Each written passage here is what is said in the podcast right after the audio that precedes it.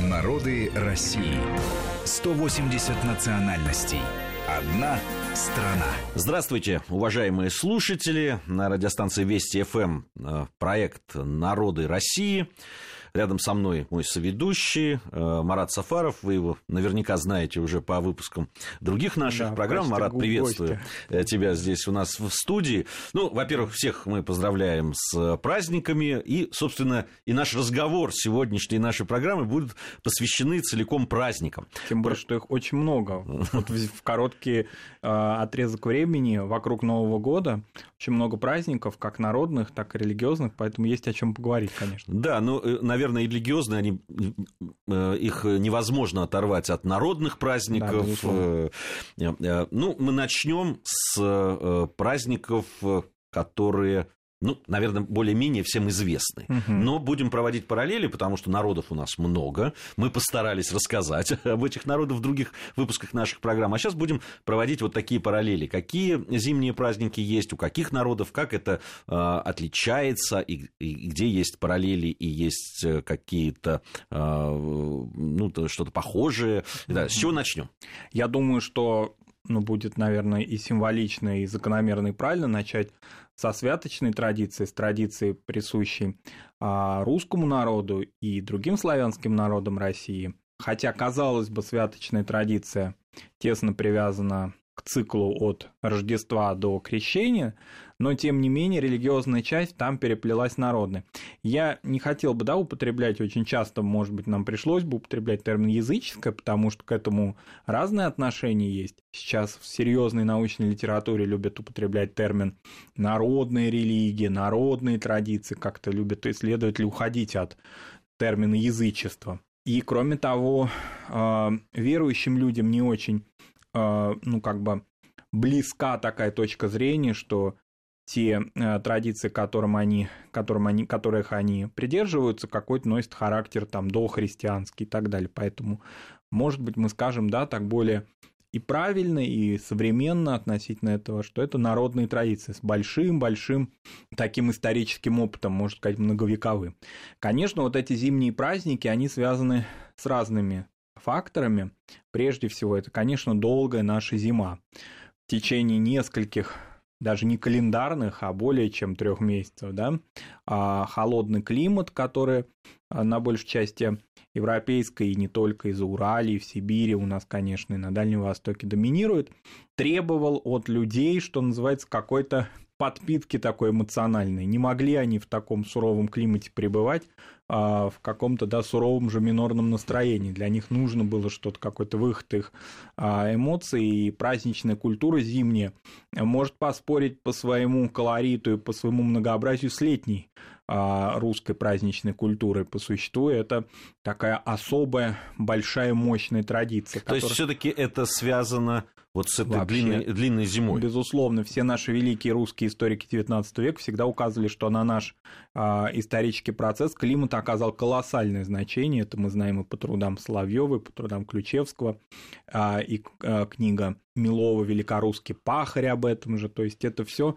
а, говорит о том, что наша традиция а, климатическая очень большое сыграла, вернее, климатический слой большую роль оказали на а, большое влияние оказали на климат и на народную культуру. Соответственно, если мы скажем, допустим, о том, где здесь религиозный, где народный, я полностью с вами согласен, разделить это, ну, во-первых, это не имеет никакого смысла, во-вторых, это непродуктивно совершенно.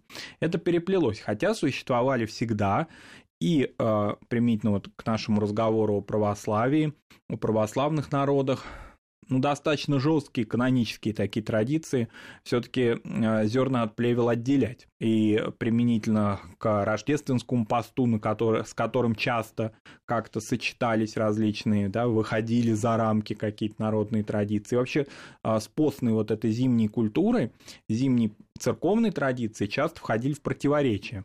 Э, народные святочные какие-то представления людей.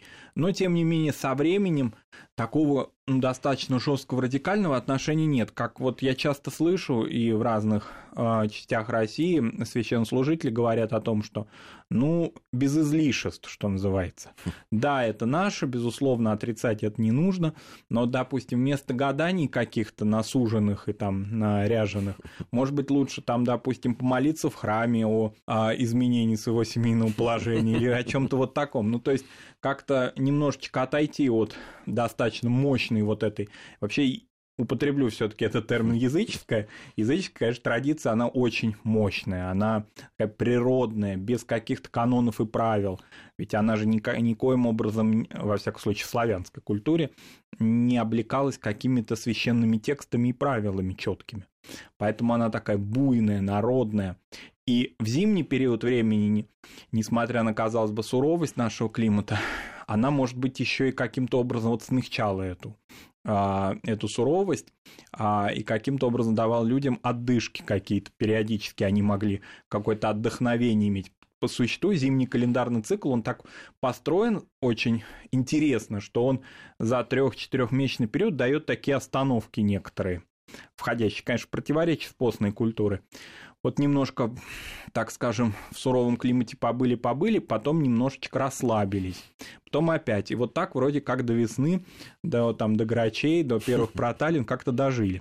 Вот это очень важно. Возможно, что в этом есть какая-то вот такая, ну что ли, терапевтическая, не побоюсь этого слова, функция зимних календарных праздников у славян, не встречающиеся у других народов, например, у средиземноморских, у которых своя традиция зимних праздников. Ну, понятно, сравнивать нашу зиму с средиземноморской невозможно, и вот такого вот мощного, ничем не победимого ну, так скажем, непобедимой приверженности зимним календарным праздникам, конечно, э, нет у других народов, потому что ну, во-первых, они не входили в какие-то уж прям сильно радикальные противоречия.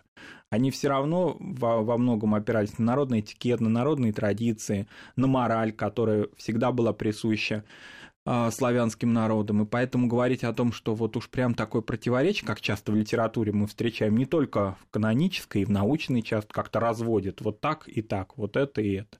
Да нет, конечно, это одно единое целое, часть одного единого целого. Если говорить вот конкретно, допустим, ну, святочная традиция, вот почему ее так обличали в XIX веке даже? Потому что в ней все-таки элемент какой-то чертовщины есть.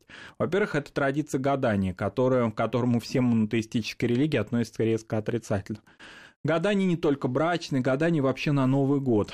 А, несмотря на то, что Новый год-то у нас менялся, он был то сентябрьский, то весенний, то потом зимний, тем не менее, все равно Новый год есть Новый год, это какой-то цикл, связанный с огнем, с солнцем и с его пробуждением, то есть с зимним солнцестоянием.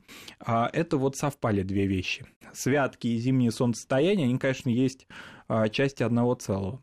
Например, вот эта приверженность не только масленичной поздней, да, к блинам как некому символу солнца, но и святочной традиции, гадание, посещение а, домов, в том числе с какими-то шутками, с какими-то прибаутками, но иногда и с негативом, когда хозяева скупые, когда хозяева какой-то репутации в селе пользуются негативной, и, ну, я бы не сказал, что доходил до проклятий, ну, до таких каких-то негативных им пожеланий, скажем так. А, например, отмечались даже такие традиции, когда э, обряды, когда в дома вносили некие ну, такие элементы, даже символизирующие гробы, например.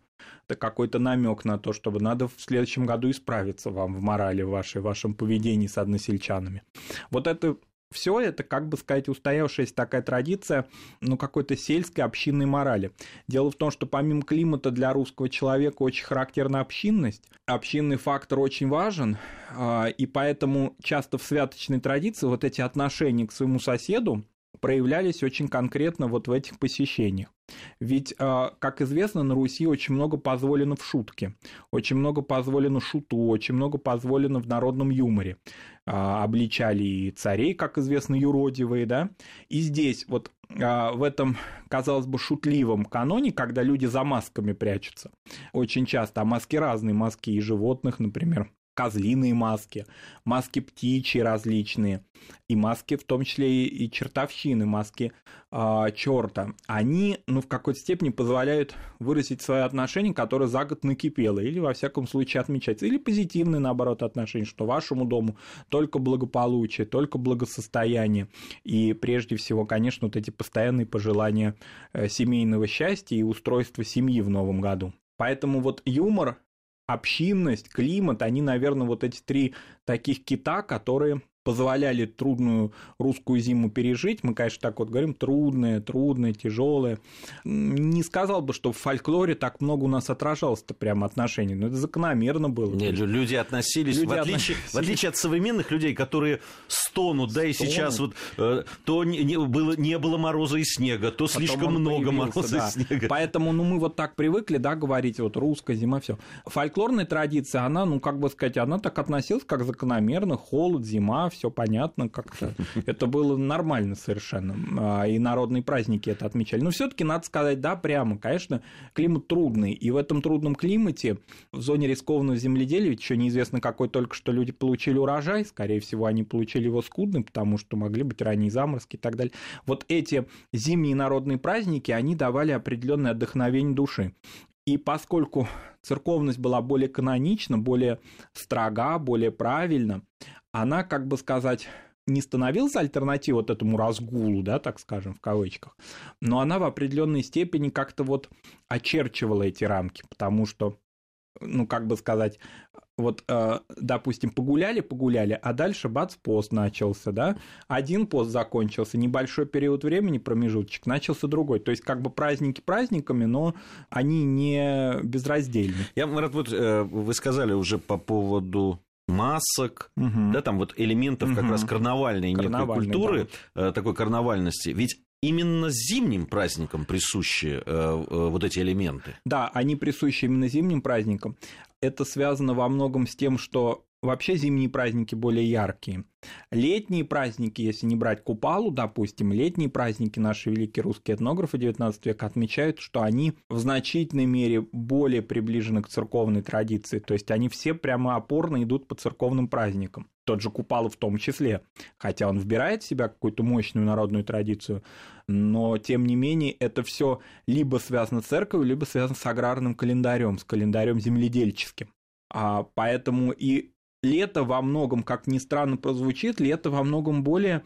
Тут еще неизвестно, что более тяжким было климатическим периодом. Лето очень напряженный период, и поэтому эти, так скажем, остановки, паузы праздничные, они носили характер, конечно, менее такой колоритный и яркий хотя в них были там и песенные традиции, и больше народного, больше, э, в смысле гуляний определенных, больше на воздухе это происходило. Но зимняя традиция, она вот должна была компенсировать, и поэтому вот эти маски, маски, они в значительной мере, ну, как бы сказать, определяли вот эту взаимосвязь, что ли, вот эту параллель между миром повседневным, миром достаточно рутинным, миром крестьянской вот этой общины, и миром, я бы не сказал там потусторонним или каким-то ну, какое-то, что ли, что-то эзотерическое в этом было. Это, может быть, будет сказано очень громко, но миром в определенной мере параллельным, вокруг которого, надо заметить, что русский крестьянин же природосообразный, он во всех проявлениях своей повседневности видел какие-то элементы, ну, позже божественного, конечно, а раньше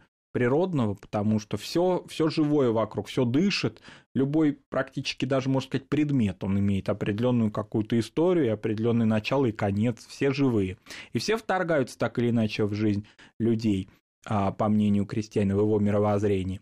А здесь надо заметить, что ну, как бы эти вторжения не всегда носят характер позитивных, потому что все равно определенная вот эта трудность крестьянского быта, тяжесть его, она в определенной мере, ну, как бы не то чтобы страх, но определенную такое недоверие, что ли, формировало. Поэтому вот эти животные маски, эта традиция, это немножко и напугать, немножко и как-то приобщиться вот к этой архаике старой, немножко вот в кавычках употреблю, какая-то эзотеричность в этом есть. То есть эта карнавальность, она несколько отличается от карнавальной традиции, например, западноевропейской, средневековой, о чем Бахтин писал. Это другая карнавальная традиция. Это карнавальная традиция, идущая от крестьянского мира. Это не городской карнавал, а, характерный для западной европейских свободных городов. Это деревенская, во многом магическая традиция. А если говорить вот как раз о святочных угу. традициях, мы говорили о славянских народах, угу. о русском народе, о славянских народах нашей страны. А есть какие-то параллели с другими народами, э, которые населяют Россию? Да, очень интересно, что практически в параллель идет традиция у тюркских народов, традиция Нардугана. Это очень интересно, а, поскольку она характерна даже для тех, ну, так скажем, людей, да, тех групп этнических тюркских народов, которые не живут в окружении славян. То есть очевидно, что у них это какая-то местная, тоже такая, скажем, местный субстрат этого Нардугана. И по времени практически полностью совпадает. Это говорит о том, что климатические условия здесь все-таки, наверное, первичны. Нардуган разные этимологии этого понятия существуют. Есть мнение, что это искаженный от нур свет, и туган рождение света. Есть, есть мнение, что это имеет первый, э, первая часть этого слова «нар» имеет монгольское происхождение, разные точки зрения, нет какого-то консенсуса в этом. Но, тем не менее, эта традиция распространена у многих народов. Она распространена у некоторых этнических групп татар, я не скажу у всех, а у некоторых этнических групп башкир. Она в определенных параллелях характерна для финно-угров по Волжье, например, для в Мордовии распространена, а распространена у этнических групп определенных чувашей и удмуртов. Эта традиция практически идентична святочной. Но вот, например, скажем, у татар это очень хорошо заметно у татар-кряшин, у татар-христиан.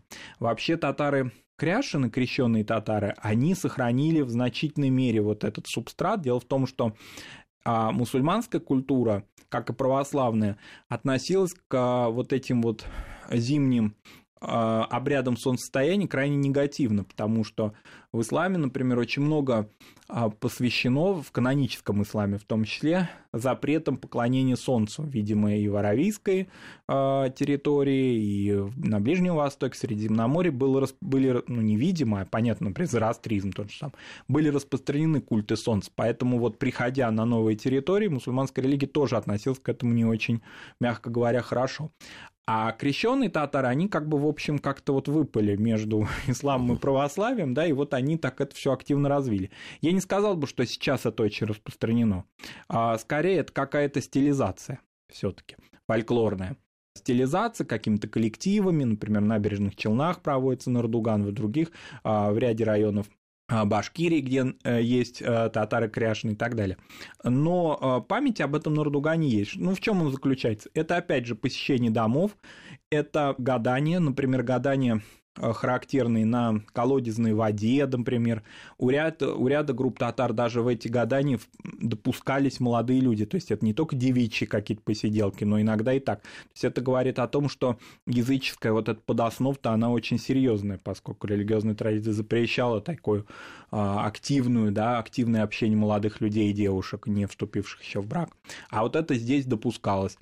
Это, конечно, различные, ну, условно назовем их святочные какие-то пожелания, как в позитиве, так изредка и в негативе. И это опять вот это аним, анимистические а, вещи, то есть связанные с а, анимистическими животными различными культами, для тюрков особенно характерные. Здесь память о, старом, о старых традициях скотоводства. Вот они так вот посещали. Существовал, как и в святочной русской славянской традиции, целый прям, ну я бы не сказал канон, но что-то прям подобное канону. Конкретные нардуганские песни, конкретные пожелания, они прям из года в год повторялись. И еда. С едой интересно, что вот многим кажется, что блины – это вот что-то очень славянское, но и вот, например, даже у башкир, которые переходили только к оседлой жизни, а, в праздновании Нардугана тоже были распространены, скажем, вот в Нуримановском районе Башкортостана а, до сих пор сохраняется празднование Нардугана с а, выпеканием блинов. То есть это вот определенная традиция вот этого солнца, что солнце, оно сейчас будет, ну, если так по-народному сказать, увеличиваться в размерах, да, все прошла такая точка невозврата, самая тяжелая, самая тяжелая часть зимы прошла, хотя на самом деле, да, совершенно очевидно, что в этих районах, в районах Поволжья, особенно при Урале, суровая эта часть зимы начинается как раз-таки после Нардугана. Но, тем не менее, вот в традиции, что вот некоторая вот передышка у нас, солнце наконец-то увеличивается, и поэтому этому мы будем активно посвящать не только там кулинарные какие-то свои обряды, но и, например, обряды а, умилостивить солнце, вообще обращаться к нему, ну, понятно, что это абсолютно народная языческая вещь. Что касается того, откуда чего произошло, где, что называется, откуда ноги растут этих праздников, вероятно, это все таки у каждого свое. Потому что не только потому, что жили там в разных местах, иногда не соприкасались, но и потому, что четко видно, что у кого-то где-то какие-то элементы одни, у кого-то другие. Тот же зороастризм. Зороастризм, а, ну, как-то у нас все таки ассоциируется не с нашей страной, безусловно, но даже в бывшем Советском Союзе какие-то элементы зороастризма, есть только и были-то а, в глубинных районах Средней Азии, допустим, в Таджикистане, в ряде районов Узбекистана какие-то следы там вещественные оставались зороастризма. Но, тем не менее, на самом-то деле он проникал и в Поволжье, он проникал и к славянам, а Зороастрин был мощной очень религиозной системой, а в нем культ солнца основной. Вообще все в зороастризме построено так или иначе вокруг солнца. А не случайно их назвали огненно-поклонниками, солнцепоклонниками. А в определенной мере в Закавказье как-то они проникали, в частности, на побережье Каспия определенные элементы зороастризма сохранялись, а, кроме Средней Азии. И у нас здесь, на территории современной России, тоже элементы этого были. Может быть, и что-то здесь, потому что все-таки территории восточноевропейской э, русской равнины и по Волжье, Урал в меньшей степени, конечно, это зона больших интенсивных связей, в том числе и со старой персидской державой. В языческий период а, языческие народы, они впитывали все как губка, они не были столь каноничны и столь догматичны, как народы-монотеисты, поэтому в них переплетение очень а, большое. Например, по финно-уграм мы знаем, что финно-угры называя сейчас свои религии народными, и не отрицают этого, что у них большое количество обрядовых традиций, в том числе зимних, взяты, например, из ислама. Так они как бы считают, потому что это какие-то молитвенные, ну пусть это фразы, пусть это может быть не догматика, конечно, пусть это все-таки видоизмененные какая-то, какие-то арабские, арабоязычные молитвы, но тем не менее четко ощущается, что они это взяли из какой-то большой мощной монотеистической религии, и ничего э, предосудительного в этом не видят. Да, зазорного не видят. Не видят, потому что для народных традиций они не очерчены хорошо, они такие прямо широкие, как широкие реки, без берегов, у них нет каких-то определенных канонических правил, и зимние праздники все это нам показывают как у славян, так и у тюрков, так и у финугров. Наверное, вот